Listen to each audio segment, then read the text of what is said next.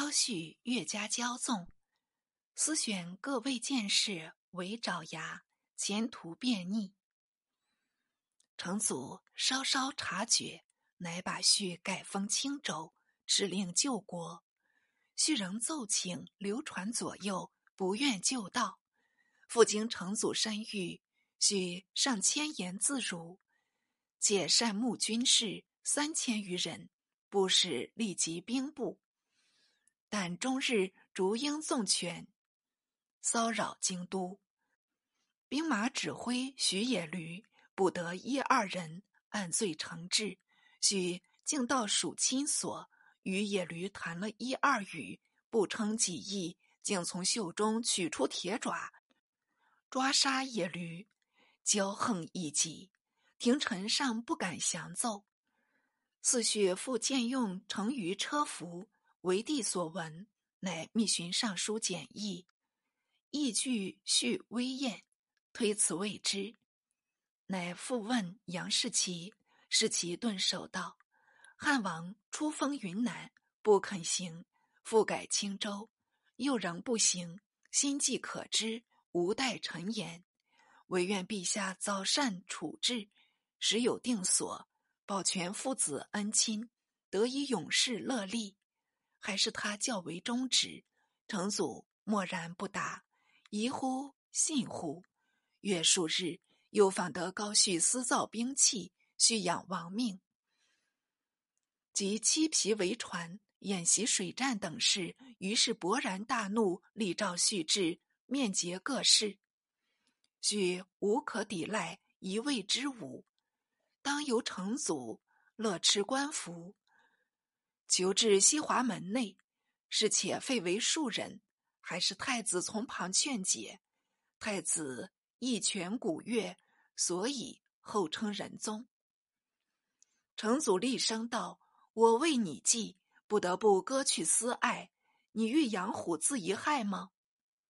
太子气请不已，乃削高煦两护卫，诸左右数人，喜封山东乐安州。勒令即日前行，许既无所出，只好拜别出京，一边就到了。下文再表。且说成祖即平定南北，加以内治，命工部尚书送李俊会通和，兴安伯徐亨，工部侍郎蒋廷赞、金纯。郡降福县黄河故道，漕运既通，河流亦顺，又命平江伯陈宣督驻海门汉朝堤八十余丈，且于嘉定海岸培筑土山，以便海舟停泊。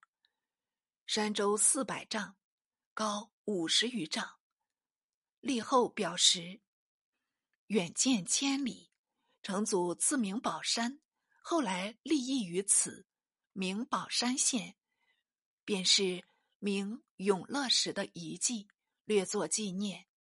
为沿海一带屡有倭寇出没，平年未息。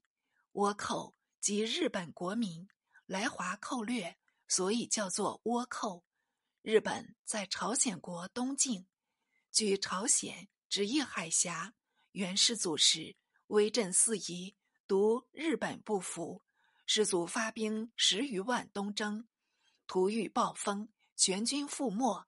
日本终抗命不停，使日本南北分裂，实相攻伐，即南败北胜，南方残重，流域海口，侵及朝鲜。朝鲜方拥李成桂为国王，成桂颇有智勇，立足防边。且遣使通好中国，得名太祖册封，威名外藩。朝鲜历史亦从此处插入，是用笔削那处。倭寇虽迁怒明朝，飘掠中国海岸。太祖常遗书日本，请进边寇，终不见答，乃特设沿海卫所，专役防倭。成祖时。日本足利义满氏统一南北，航海入贡，受封为日本国王。成祖又敕令严禁海盗，怎奈海盗不服王化，足利氏亦无能为力，所以入寇如故。经明廷先后出师，如安远伯柳生、平江伯陈宣及总兵官刘江，皆破倭有功，沿海才得稍安。为嘉靖时征倭作引，会接贵州警报。司州宣慰使田宗鼎与司南宣慰司田琛构怨兴兵。仇杀不已，成祖密令镇远侯顾城率兵前往相击剿抚。先是明平云南、贵州土官门风归附，太祖加他孝顺，盖令原官世袭，赋税由他自书，不立制县，但设义都指挥使，则要驻守。永乐初年。镇守贵州的长官，便是镇远侯顾城。顾城既密受朝命，遂潜入司州、司南二境，出其不意，把宗鼎与琛一并拿住，见解京师。成祖将他二人斩弃，分贵州地为八府四州，设布政使司及提刑按察使司。派工部侍郎蒋廷赞属贵州布政使事，陆续续过，都是本回中消纳文字。谁知到了永乐十八年，山东蒲台县中忽出了一场乱世，为首的巨匪乃是一个女妖，名叫唐赛儿。下半回以此为主脑，故提笔较为注重。赛尔为县民林三七，并没有什么武略，不过略有资手，粗识几个文字，能诵数句经咒。林三病死，塞儿送葬祭墓，回京山路，见石中路有石匣，他即取了出来，把匣启示，内藏一书宝剑，差为神赐。书中备详秘术。及各种剑法，当即日夕诵习，不到数月，居然能一识鬼神。又剪纸做人马，可供驱策。如遇衣食财物，立令纸人搬取，无不如意。他复削发为尼，自称佛母，把所得秘法辗转传授。一般渔夫渔妇相率信奉，多至数万。无非是平原吕母及平原女子持昭平之类。地方官闻他讹扰，免不得派役往捕。唐塞儿哪肯救父，便与捕役相抗，两下举语，当将捕役杀毙数人。有几个见风使帆的脚捕，见塞儿迟蛮无礼，先行溜脱，反报有司。有司不好再缓，便发兵进剿。塞儿到此地步，索性一不做，二不休，竟纠集数万教徒，杀败官兵。